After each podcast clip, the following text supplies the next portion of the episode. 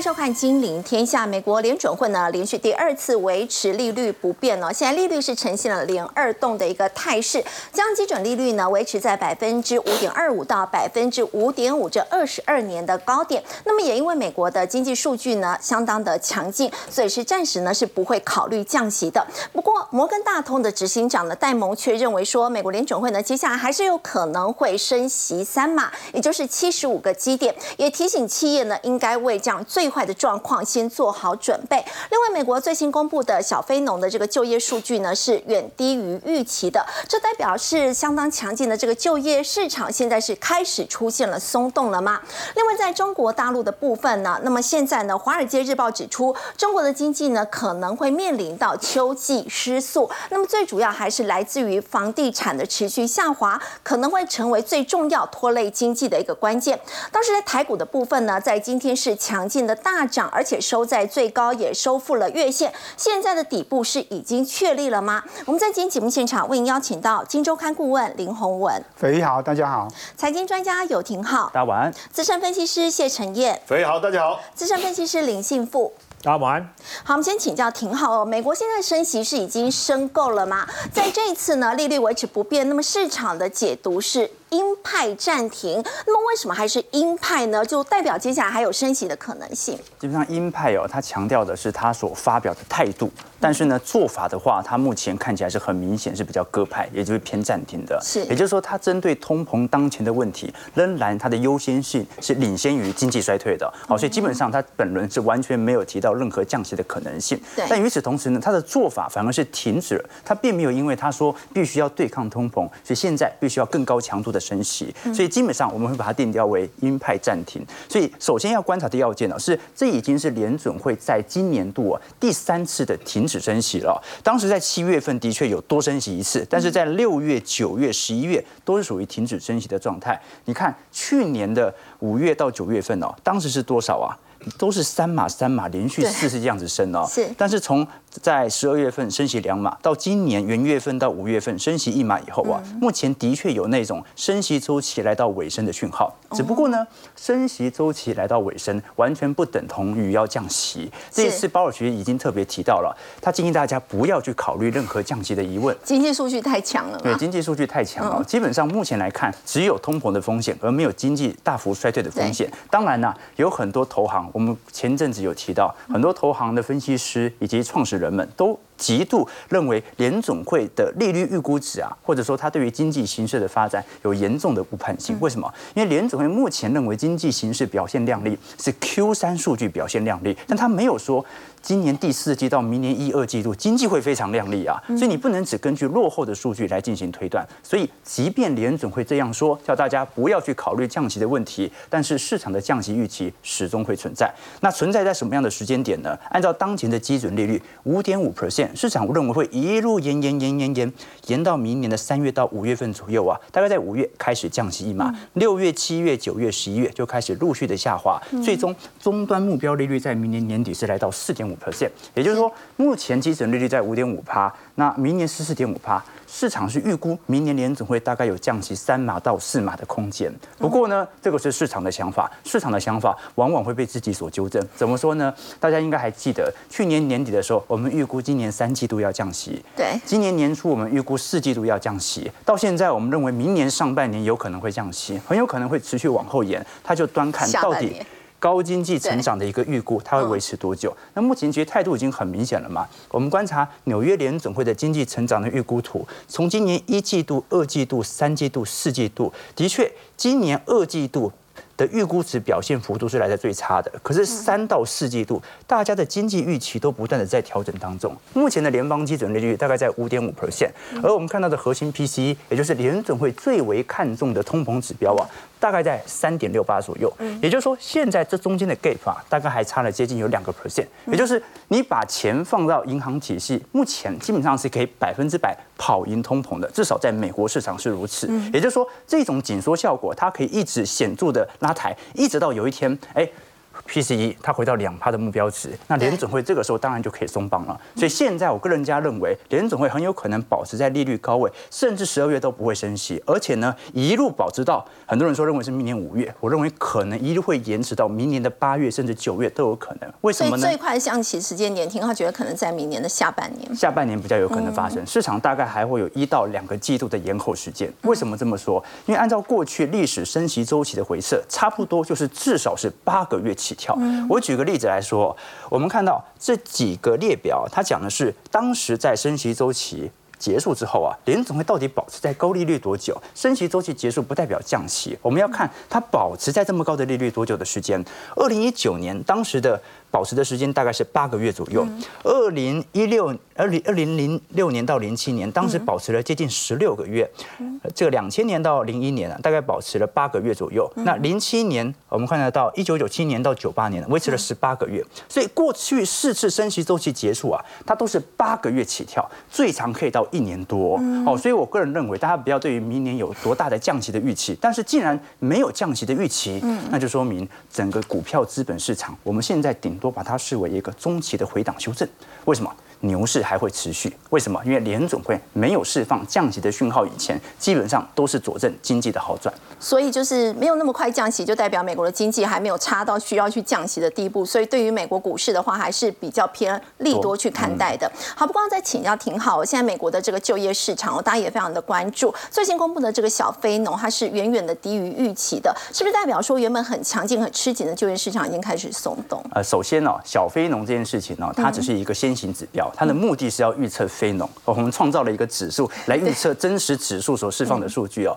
但是最近几个月，大家应该也发现了，小非农 ADP 哦，它跟礼拜五所公布的非农啊，通常会有蛮大的落差。这一次这几年大概都预估不太准了，主要还是统计值的预估值哦。不过至少现在的小非农数据哦，大概在十一万多人嘛，至少还是比整体九月份来的靓丽。所以基本上整个劳动力市场还算是蛮紧俏的。而且昨天公布小非农的同时，也公布了美国的总体职位空缺。数目前是九百六十万人，嗯，九百万六十万份工作是等着别人来做。那美国的失业人数现在有上升吗？现在来看是完全没有的，保持大概在六百万人左右。也就是这样子除下来哦，还有三百万份工作是真的找不到人来做的。那另外一方面哦，那你说这种状况会不会导致通膨失控啊？哎，劳动力市场这么紧俏，好了，那我暂时不担心衰退了，但我担心联总会要暴力升息啊，也不一定。因为非农统计的是就业岗位，当我的就业岗位越多，只能说明越多人正在从事工作，但不代表薪资会因此而通膨上涨。因为现在大部分缺工的都是属于时薪 part time 工，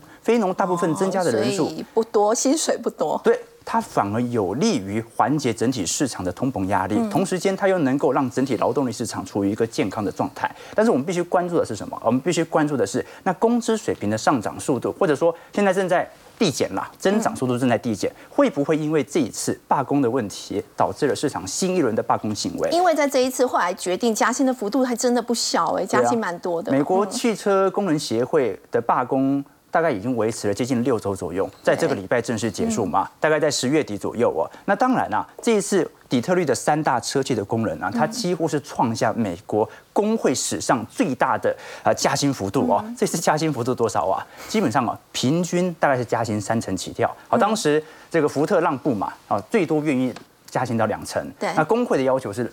要到四成，那中间刚好取平均值，最后谈成了。嗯资深工人的部分涨薪是三成三，但有一些比较低阶工人，他属于 part time 工的，他需要比较大的薪资调整哦。涨薪幅度是高达多少？百分之八十九哦，这个幅度算是蛮高的。与此同时，它还有很多对于退休金的新拨款，比如说啊，针对一些退休人员呐，支付两千五百美元的相关的付款哦。所以现在市场上的压力，你会发现很有趣哦。这两天美国股市开始大涨了，汽车股表现一直都不太好。你不用讲这个特斯拉的电动车财报了，你讲这些传统汽车产业哦，这几个月的股价表现一直都不是特别好。为什么？因为你的劳动成本上行速度过快哦，你的成本跟电动车完全不能一比的。这个些内燃机市场，它的劳动力成本是远远高于电动化、电动车这些一一体化的铸造成本。所以你可以观察到很有趣的，过去十年的总报酬率哦，特斯拉整体涨幅啊，大概是一千七百个 percent。就过去十年，通用和福特。居然是收跌的，这十年完全没收涨啊！是好，所以我们必须承认一件事情：传统汽车，尤其在美国的传统汽车，由于成本高速上行的结果，它的领先地位正在丧失。OK，那这个是目前属于通膨的概况。我个人认为，数据出来应该不会太差。为什么？因为整个劳动力市场啊，它的递延性效果远远比利率政策或者资本市场反应来的慢。什么意思呢？就是劳动力市场不可能七八九月份表现这么亮丽，十月就突然变差了，不可能的啦。为什么？因为还有。工会的问题，还有律师监管的问题哦。基本上，我个人认为这次开出来数据应该还算是不错。那基本上就佐证了美国股市本轮的中期回调。你看这一次也回调了大概有三个月左右了哦。如果我们平均来看，一九四五年标普百指数每个月的平均报酬率，你会发现啊。如果是以十一月和十二月表现反而是来的最亮丽的，十月其实不算太亮丽哦。我们虽然讲第四季有圣诞行情，但是十月份还不如每年的五月份或者四月份哦。好，那我们就要了解到了，如果每年的九月、十月表现比较差之后啊，十一月是否有先蹲后跳的机会存在？拉抬效果就特别明显了。所以短期内，第一乖离修正点已到，中期回档修正的可能性也可能已经结束，反而有利于股市的推升。长期面来看，由于经济还在强劲，所以它可能。会受到一些市场上的干扰，但是整个长年的格局不会改变，这个是对于股市的影响。那对于债市的影响呢？那就不一定了。刚才戴蒙有提到嘛，他说可以升到六趴，林总搞不好要再暴力升息个三次嘛？那是不是代表七十五个基点？是不是代表着债券价格一定会崩盘呢？我认为不一定。刚才也提到了，联储会目前也非常重视利率冲击对这些中小型企业的影响，所以我仍然认为整个升息周期应该还是来到尾半端。那既然升息周期来到尾半端，我们看到的绿色线十年期。公债殖利率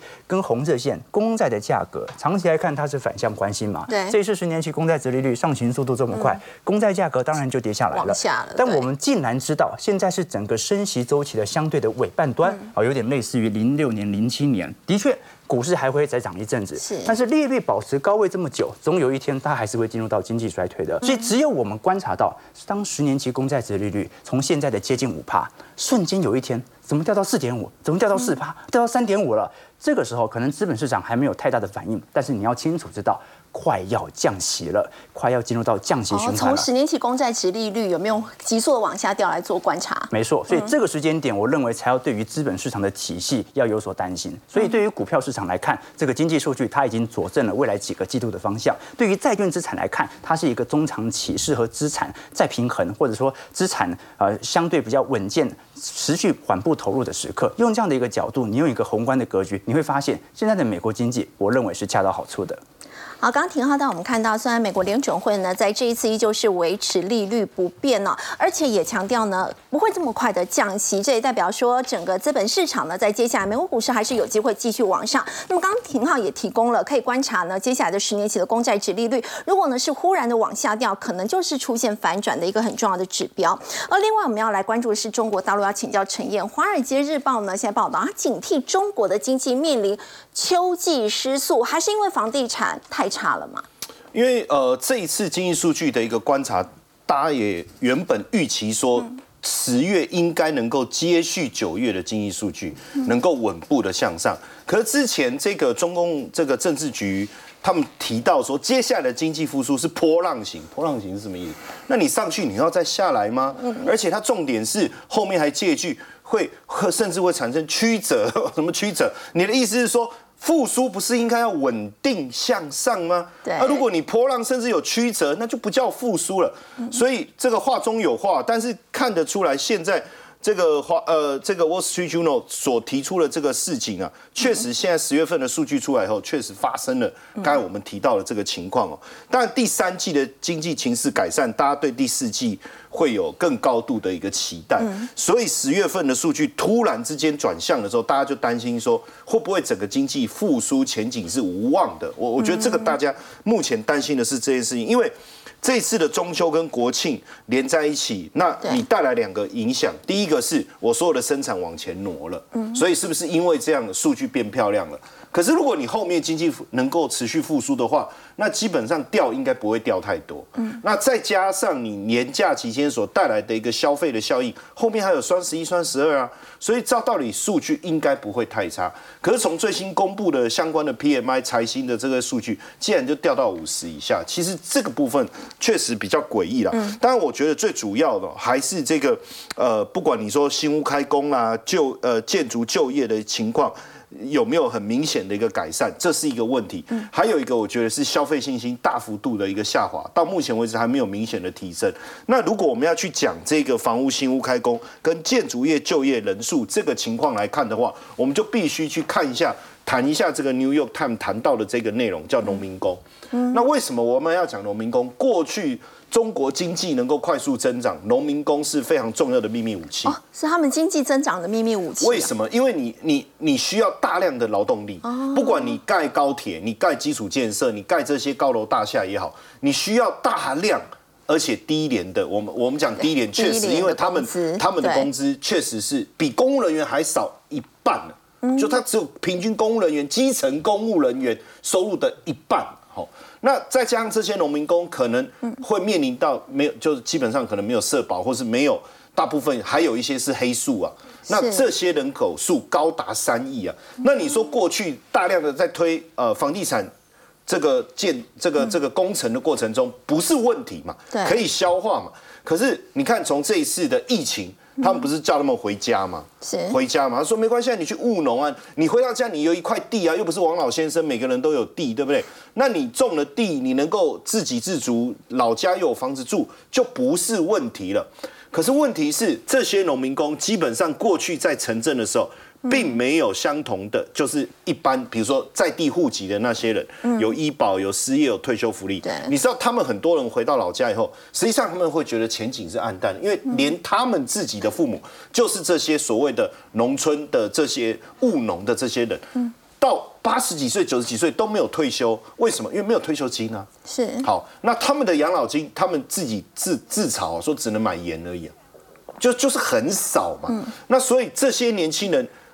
基本上，你你过了黄金年龄一定要回去。可是，劳动的黄金年龄实际上还是就业非常重要的一个结构。可是，一旦回留在城市是负担，可是回去农村又没有希望。是，所以这个部分是不是目前导致整个经济要成长过程中面临到的一个问题？哦，这个是 New York 他们点出来，我觉得非常的重要。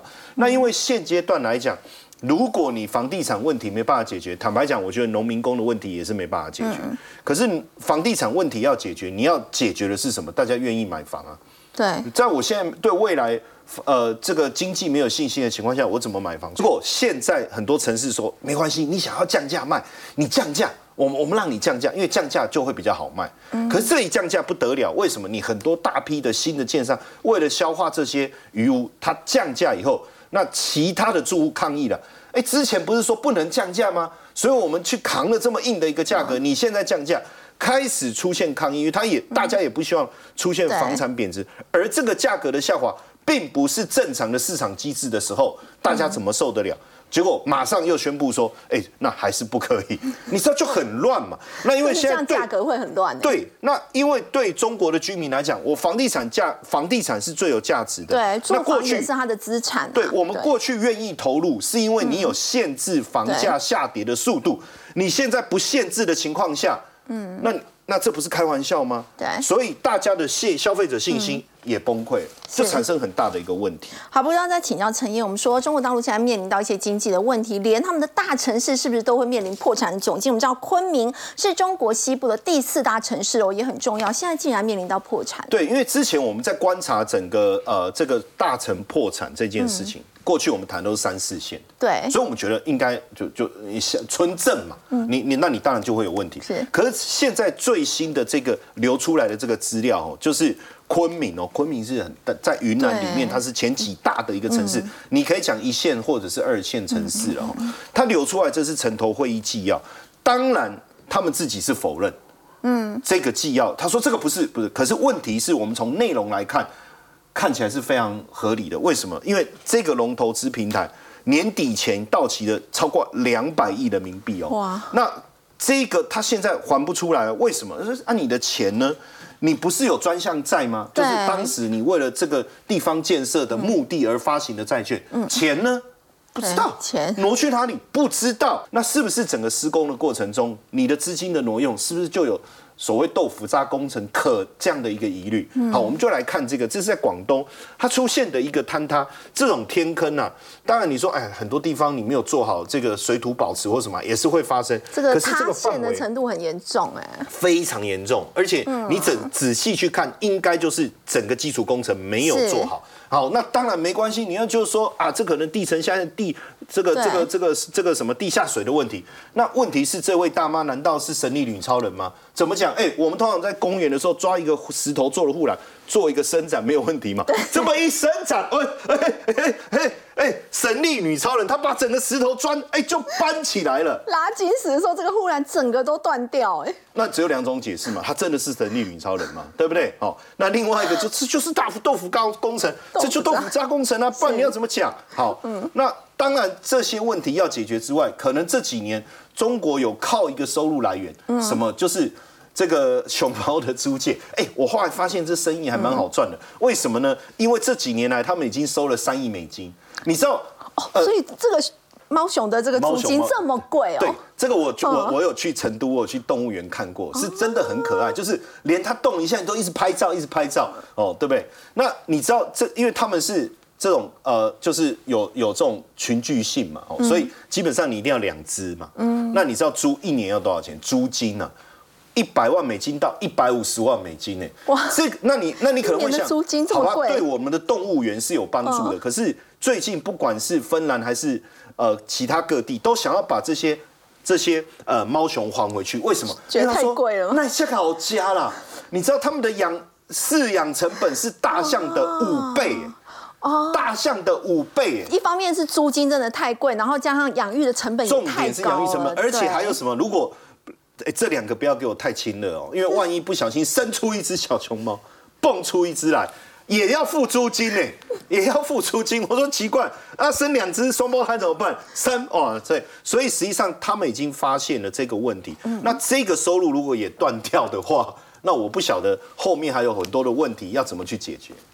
好，刚才到我们看到是在中国大陆现在的情况啊。那么除了经济方面的隐忧，来自于房地产，现在各大城市呢，包括在昆明都有传出那么破产这样的一个消息。另外，我们再来关注的是，在联准会在这一次呢维持利率不变，结果激励了美国股市在昨天收红，那么台股在今天大涨了超过三百点，今天整个指数是收最高，而且也一举收复了月线。要请教幸福哥，我们说台股来到这个时间点哦，那么现在这个一万六，它是不是已经有底部？先确立了这样的味道，嗯，看得出来哈，因为呃前几天呢，其实我上礼拜一样这个时间来的时候，那时候盘是比较弱的哈，那一副这个万六快要跌破，我说。来的时候帮大家打打气了哈，帮大家加加油哈，不要说这个盘不好还在这个落井下石哦，我觉得其实也不必要这样子哈。那今天有一个很特别就是呢，大盘呐哦补量出来了，前几天大概都两千两千一百亿的成交量哦，那今天呢是一个大涨三百多点嘛，然后成交量放大到两千六。那我觉得接下来如果说能够维持大概两千五哈，温和的哦，两千五到三千温和的量慢慢出来的话，对于台股呢，先站稳月线，甚至接下来挑战季线或半年线都是有机会，这是第一个哈。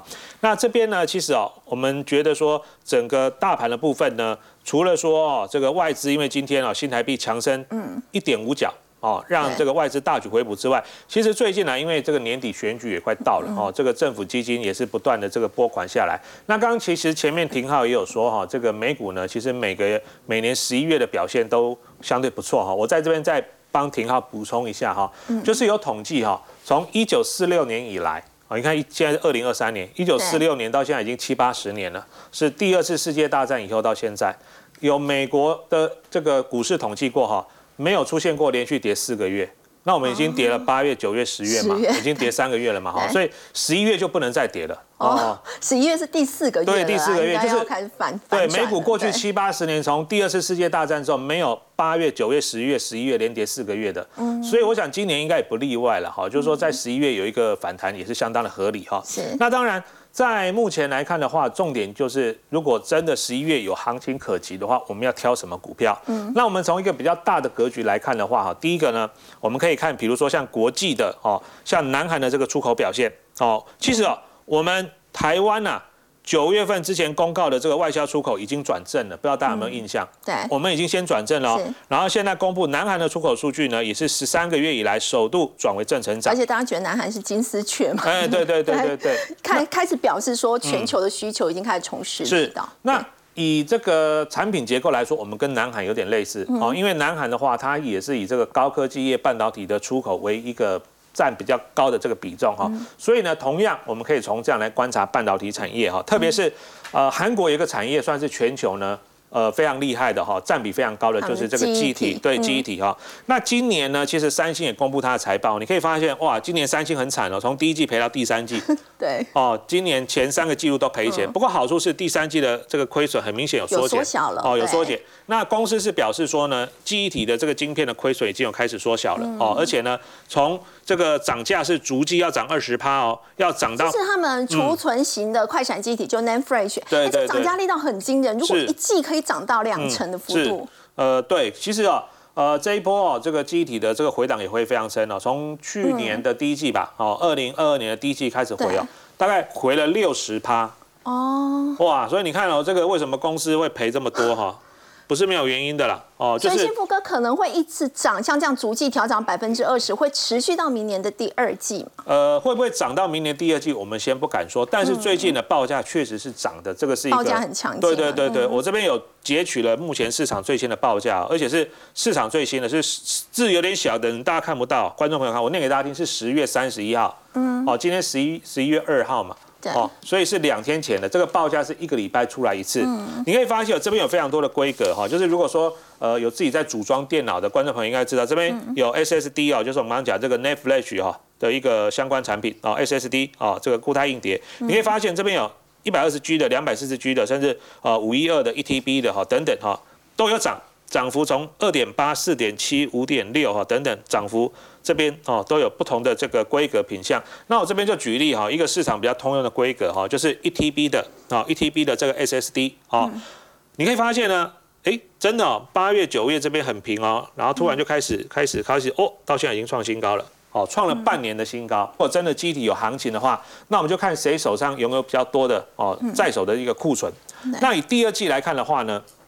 其实最多的哦，或者说我们以这个存货股本比相对这样一个客观的数字来说的话，最高的是群联哦，群联对对对，因为它呃股本大概这个是百万嘛哈，它股本在二十亿哦，不过呢它第二季账上的存货居然高达两百亿哦，这个潘建成潘董还蛮敢赌的啦哦，所以你可以发现它最高。所以当它开始涨价的时候，我就要看谁的库存是是是没错，因为就像黄金的概念嘛，你有比较多的低价库存，另外还有实权。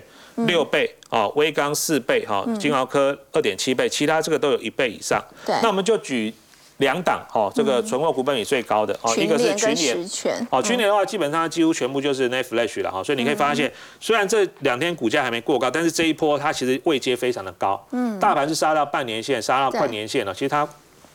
位阶非常的高哦，我觉得之后有机会可以过新高。是，然后今天十全是涨停的了哈，十全是直接过新高了哈，所以我觉得用这样的方法来选的话，应该可以在这一波呢，如果大盘真的十一月行情的话，我们优先往强势股、强势股里面呢，这个目前受惠比较大的这个方向来去做寻寻找哦。好，刚新波哥带我们看到，如果按照这个历史经验呢，在往年美国股市来讲的话是没有连跌四个月，所以在十一月上涨的机会很大。在这样一个情况之下呢，可以去选择在最近呢有涨价题材，像是记忆体的部分都可以作为选股的参考。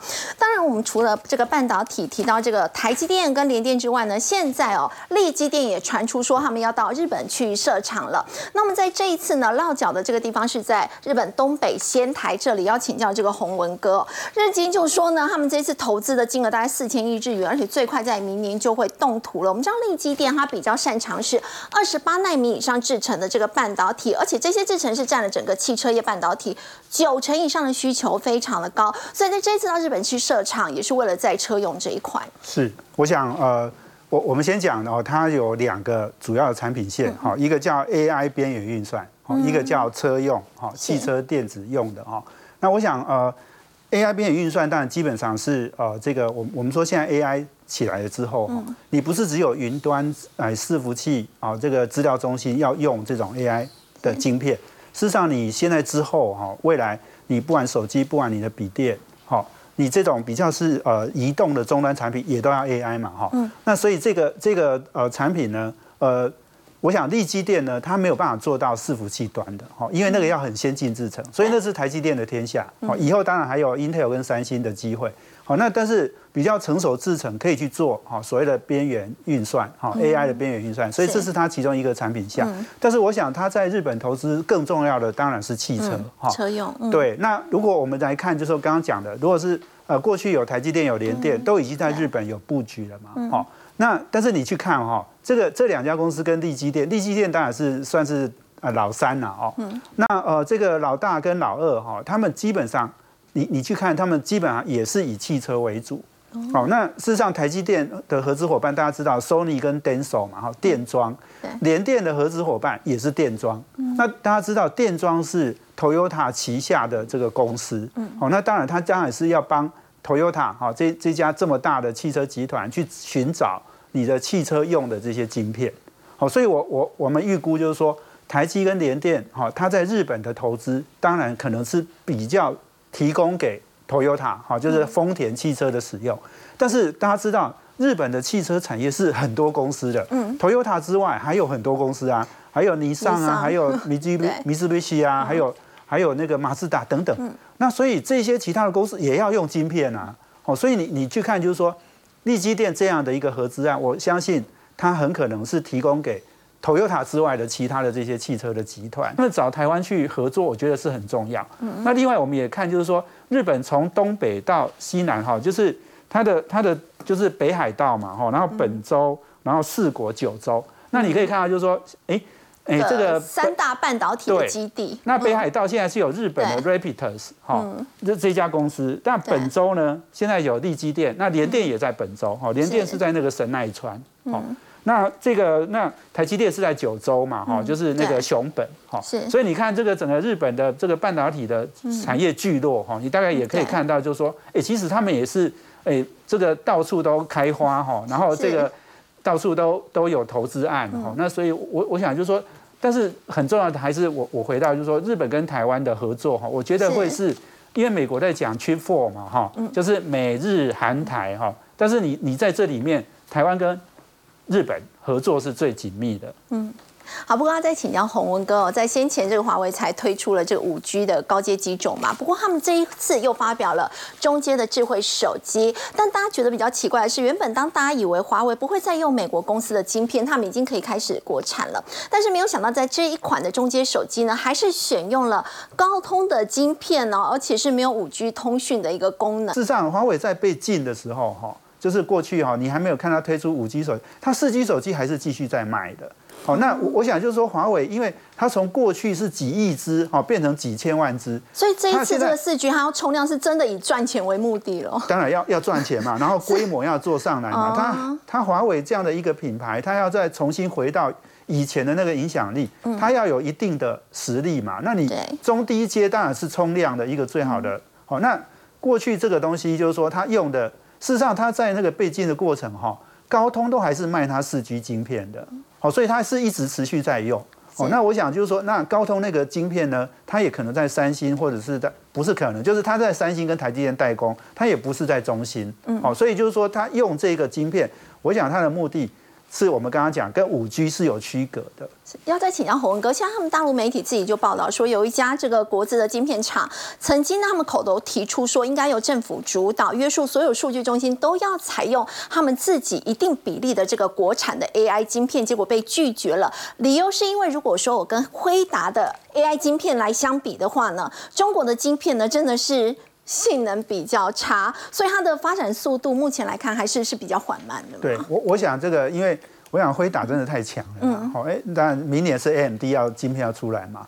那我我想就是说，中国在发展这个哈，它除了就是说它设计能力没有那么强，它的制造能力更没有那么强啊。它的它的制造，我想中芯现在顶多到七纳米。好，那有人估它可以在用那个呃成熟制成熟的机台再跟到五纳米，哈，但顶多就跟到那里了哈。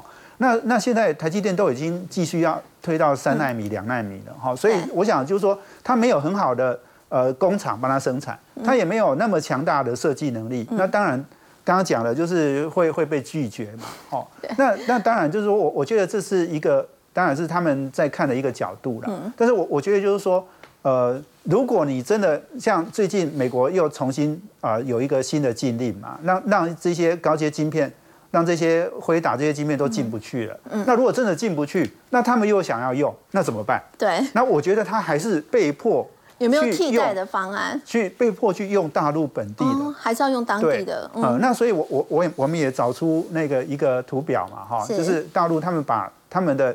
呃，在发展 AI 晶片的整个做了一个整理，好，那你你看从前面华为、阿里、百度、腾讯这些是比较是系统厂或者是互联网大厂，好，那他们也在推自己的，他们就自己设计了啦，嗯，好，那另外那个下面的哈，从必任啊、摩尔啊等等，那个就是比较是专业的 IC 设计公司，好，那他们做的产品当然。他们有一些在里面有一些也有这些大厂的投资啦，哈，不不过重点就是说它是做给好所有的人这样子，好，但是你去看它那个有一个栏哈，是代工都是台积电，好，它有一栏是代工都是台积电，那那个东西当然是它的目标，它希望能够台积电，可是台积电哈，因为有一些公司已经被列为实体清单了，所以台积电也不敢帮它生产的，哦，好，我想这个我我相信台积电一定也会有取舍的，嗯，是。好，我们先休息一下，稍后要来关注的是，现在年底快要到了，那么集团的做账行情开始发动了吗？像是华兴集团在今天表现就相当的不错，尤其是华兴科。我们先休息一下，稍后来关心。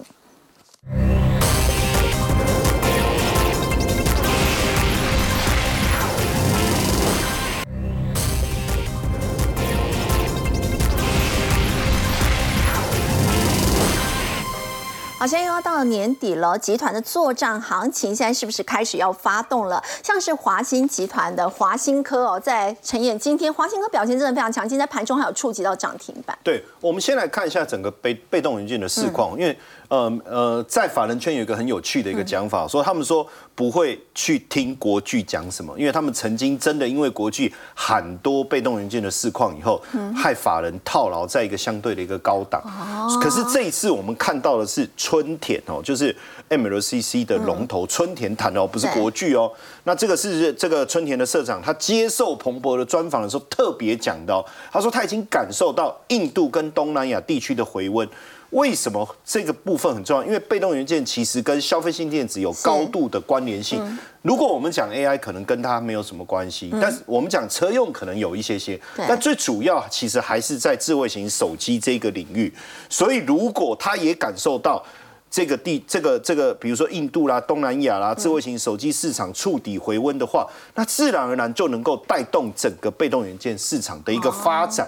哦，所以过去因为市场的需求比较低迷，但是现在看起来，不管是智慧型手机、PC 也好，嗯，哎，确实有上升。所以我们其实我们之前都有聊过，包含机体各个方向的观察，所以这个也带动。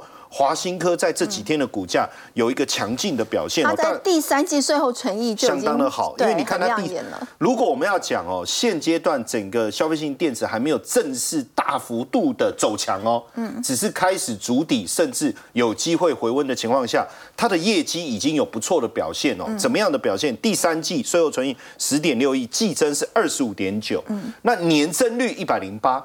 所以不管是跟上一季相比，还是跟去年同期相比，似乎都走出谷底的一买。然后 EPS 二点一八也创了两年的单季高。所以从这样的一个角度来看，未来是不是加上年底啊？我们大家都在讲集团做账，对，好。但问题是，集团做账这个家族是不是真的很很这个叫什么？非常有向心力呢，交家哎，焦家焦师傅哎，开什么玩笑？但你去看哦，我们只带大家很快的看一下哈。老大焦佑军是负责华邦电哦，新唐半导体的部分。那老二的部分焦佑伦是华新丽华，嗯，这个是跟景气有非常大的关系，包括重电的部分哦，风力发电。那老三焦佑恒呢，就是我们刚才提到华新科，但是你仔细看下去不得了。因为过这几年来，它很快速而且强力的并购，包含信昌店啊、嘉邦啊这些都在它旗下哦，金城科都在它旗下，然后还有包括封测的华东科技等等哦，你你这一串并进来，那威力很惊人。还有包括焦佑奇的汉语彩金，当然面板都有。对，当然呃，二零零八年到二零一二年，其实整个华兴集团也面临了累计亏损五百五十亿这么惊人的一个数字。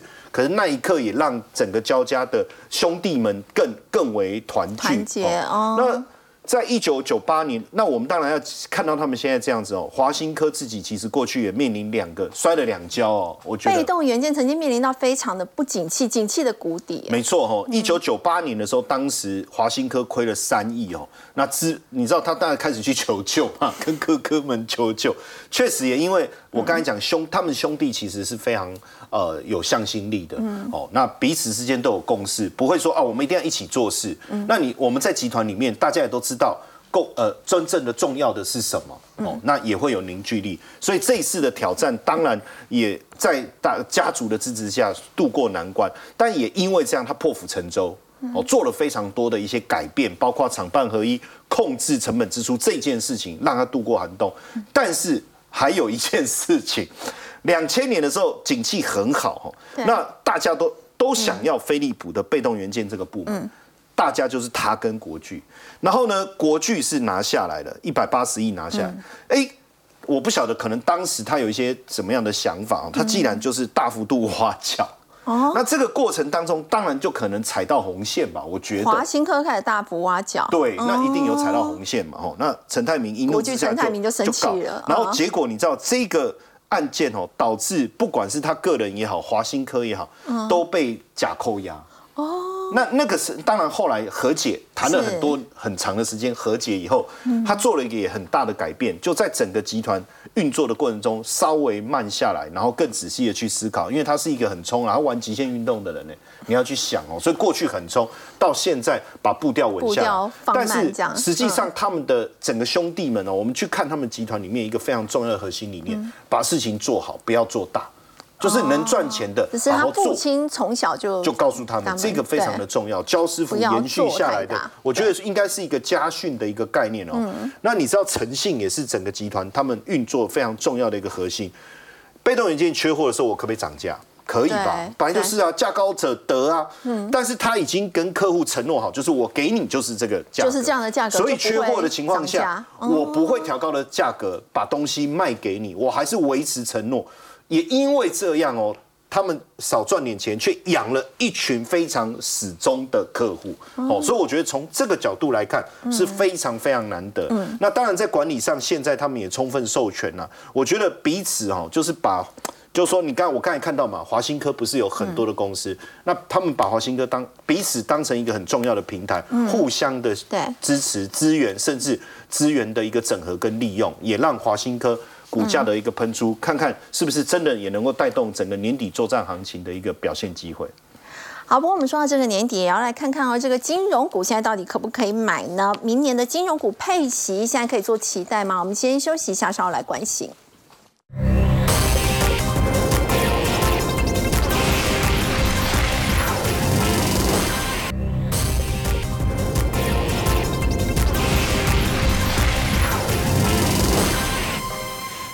前九个月呢，金融三业整个税前盈余呢，已经大概将近有六千八百亿，超越去年的一整年哦。要请教挺好，现在台湾的经济成长率目前来看还在这个上行的一个格局。那么，所以金融股在最坏的情况已经过了吗？明年的配息可以期待吗？呃，对我们基本上哦，因为金融股它分为呃以放款收入、银行业务作为主要收入来源的部门，也有以寿险，也有以证券。那不同的金控它本身在营收结构的权重不一样，所以我们通常会以它的主要营收来源来进行判断，像寿险好的时候，银行不一定会好，因为寿险好的时候，可能那个时候是属于降息的宽松循环，所以资产价格大涨。那寿险公司所投资的资产呢，都有非常明显的正报酬，这个时候当然有更多的配息可以予以回馈。但这个时候，因为降息利差缩减，银行股反而就不会这么好。所以，如果我们先做一个基本的论调来做观察，台湾的金融指数，由于因为是国泰金和富邦金占了非常大的权重，所以基本上台湾的总体金融指数，它就是衡量。这两家的指数方向，而这两家都是以寿险作为主要营收来源，所以这是第一件事情。那我个人认为，目前的状态是整个银行股啊，似乎有一点整体利差已经来到相对极致的区间。有一天联总会停止升息以后，你想都不用想，央行也一定停止升息的。央行是这样，好，就是海外升三码，我们就升个一码半左右；那海外升两码，我们升个一码；那海外升一码，那我们就。升个半码，好，那海外不升息，那我们肯定啊也不升息，那可能甚至有降息的区间。央行的步调稍微是比较慢一点的，所以在这种状态底下，银行股可能它的殖利率表现就不会这么亮丽。但是呢，去年没发现金股利的这些寿险股，可能今年表现就会非常亮丽了。你看去年没有发的几只这个现金股利的股票。二八八二国泰金连发都没发，二八八三开发金连发都没发，星光金没发，国票金没发，这些都是过去直利率非常稳定的金控股。但是由于在去年年底 A C 我们看到资产重分类以后啊。债券等同于是有视为持有到期了，所以今年已经不受到资产减损的影响了。现在预估来看，国泰金的部分预估今年的现金股利值率大概在四点三五 percent，大概明年发放了。开发金的部分大概在三点三五左右，星光金少一点二点五三，占我们看到的国票金或中心金哦，应该就有陆续攀升的迹象存在的。明年平均而言，大概会有接近四趴到五趴的现金股利。不过呢，有大幅跳升或者资本利得报酬的。应该是集中在证券股或者寿险股居多，为什么？因为银行股在过去几个季度几乎没跌，所以它看证券跟寿险。对，银行股可能还是有一点积极过高的问题。不过呢，我们也了解到，因为台湾基本上哦，整体股票资产水平哦，在过去一段时间基本上已经完全由内资主导的，尤其是以寿险业。那国泰和富邦的操就值就值得大家来注意。以整个三季度来看，你看在整个富邦金的部分哦，它是调节了六百七十一亿的整体股票仓位哦，国泰金的部分是买了。七百亿回来，等于就是国泰金在买股票，富邦金在抛股票，所以我们基本上寿险业对于未来的台北股市的行情，老实说还是处于严重分歧的。也就是说，很有可能呢，这两只股票国泰和富邦两大金控龙头股啊，很有可能在今年的资产绩效，它的最后走势是完全不同，因为操作方向不同嘛。对。所以反倒如果两档都不举，那等同你等同于你就受对对赌整个寿险的未来，我觉得反而相对更为稳健。好，我们先休息一下，稍后来看到现在到了年底了，到底要怎么样可以一方面赚到价差，一方面可以赚到配息，两头赚呢？我们先休息一下，稍后关心。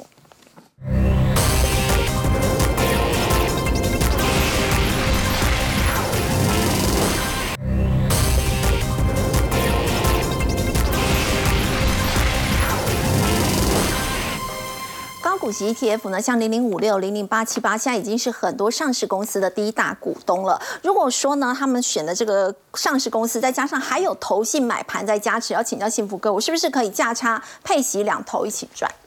今年哈。呃，很多的一个高股息基金呢，哈，可以说是当红炸子鸡哈。那我们这边来看一下，比如说像今天这个平面媒体有提到哈，这个高股息 ETF 哈，它又买了一档哈，这个 IC 通路或电子通路股叫大连大哦，有国泰永续高股息哦，元大高股息，富华台湾科技优息，富邦特权。那到十一月一号就昨天为止哈，这个大连大的这个市值是创新高的，你可以发现哦。